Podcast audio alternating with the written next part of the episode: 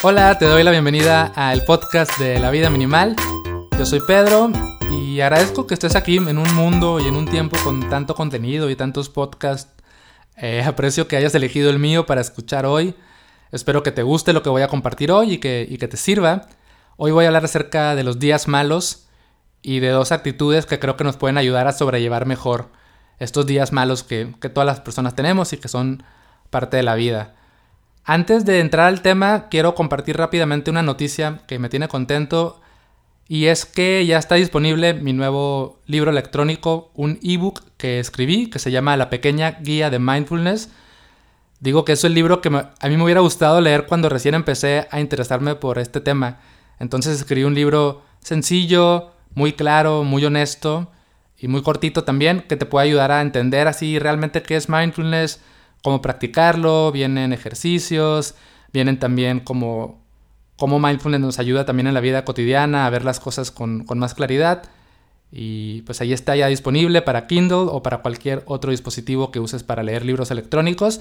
Toda la información está en lavidaminimal.com diagonal mindfulness.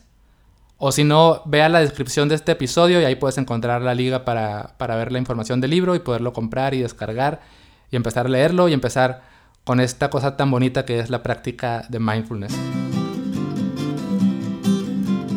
Ahora sí, empecemos con el tema de hoy, los días malos y, cómo sobrellevarlos. ¿no? Para empezar, a ver, me gustaría como quitarle la etiqueta de malos a los días. No sé si realmente existen días buenos y días malos, pero claramente podemos darnos cuenta que hay días que no son los mejores. Entonces, a esos días me refiero, a esos días un poquito más retadores, más difíciles, y que son parte de la vida también y que todas las personas tenemos de vez en cuando.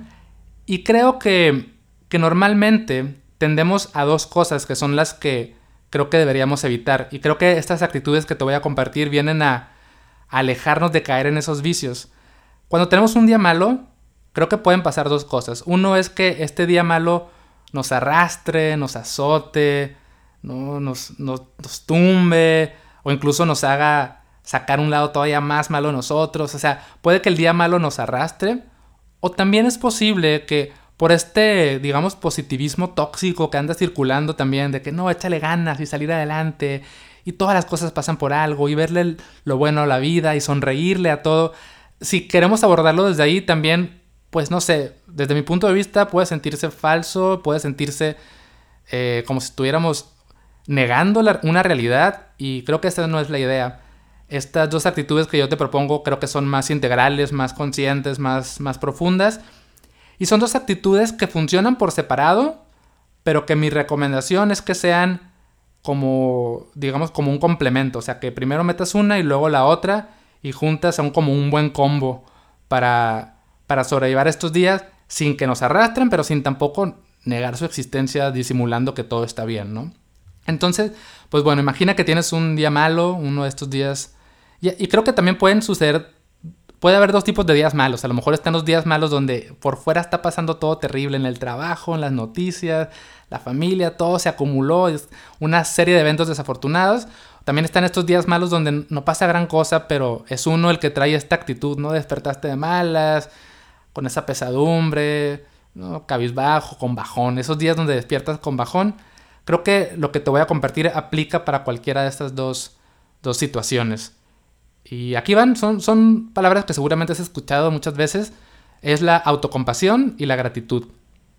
Palabras un poco trilladas, pero que siempre vale la pena tenerlas en mente y ponerlas en práctica. Y también son, tanto la autocompasión como la gratitud, son temas que por sí solos dan para un capítulo entero y largo. Entonces voy a tratar de no meterme tan de lleno en cada una de estas dos cosas, pero sí decir lo suficiente para que te lo puedas llevar como tarea para, y lo puedas tener como una herramienta ahí en tu cajón para cuando te llegue un, día malo. Entonces, empecemos por la autocompasión. La autocompasión es prácticamente tratarte con calidez, con amabilidad, darte, un trato bonito, amable, cálido, ¿no? Ese trato que le darías a un ser querido que está pasando por un mal momento. O sea, si un familiar a quien quieres mucho llega contigo y te dice, ah, estoy teniendo un mal día, pues el trato que le darías seguramente sería como de amor, ¿no? Como, ah, te entiendo, ya vas a ver qué va a pasar, espero que todo esté mejor, ¿no? Le darías este trato amable pero a veces ese trato no nos lo damos a nosotros mismos. Es, a veces decimos, no, esto me pasa a mí, es mi culpa, todo es terrible, todo es mala suerte. Pero la autocompasión viene a decirnos, no, espérate, a ver, regálate un trato amable, ¿no? La autocompasión también eh, nos invita a, reconocer que, que, los días malos y la tristeza, el bajón es parte de la vida y que está bien sentirlos y que hay que darnos cuenta de que están ahí, no sentirnos raros, no es como que, oh, qué raro que me pase esto, habrá algo mal en mí. No, es como, pues es normal, a todos nos pasa. Y desde ese lugar, regalarnos este trato amable de calidez y decir, ok, entiendo, o sea, como si a ti mismo te, te, te dijeras, ah, te doy un abrazo a mí mismo y me trato bien y entiendo que te sientas así, tranquilo, no, no pasa nada, eh, está bien, aquí estoy contigo. Mm, e-, ese trato cálido y amable, darlo. Eso es la autocompasión. Y a veces no lo hacemos, o sea, tenemos un mal día y nos saltamos ese paso y, y no nos detenemos a darnos cuenta que estamos pasando por un mal día y nos damos un trato que no es el el más adecuado. Y yo creo que todas las personas merecemos y necesitamos un trato amable y a veces ese trato amable tiene que venir primero de nosotros mismos. Y la otra actitud que yo creo que viene a complementar muy bien y puede ser como lo que sigue, o sea, imagínate que tienes un mal día, primero te regalas este momento de autocompasión, tranquilidad, trato amable y luego le inyectas tantita gratitud.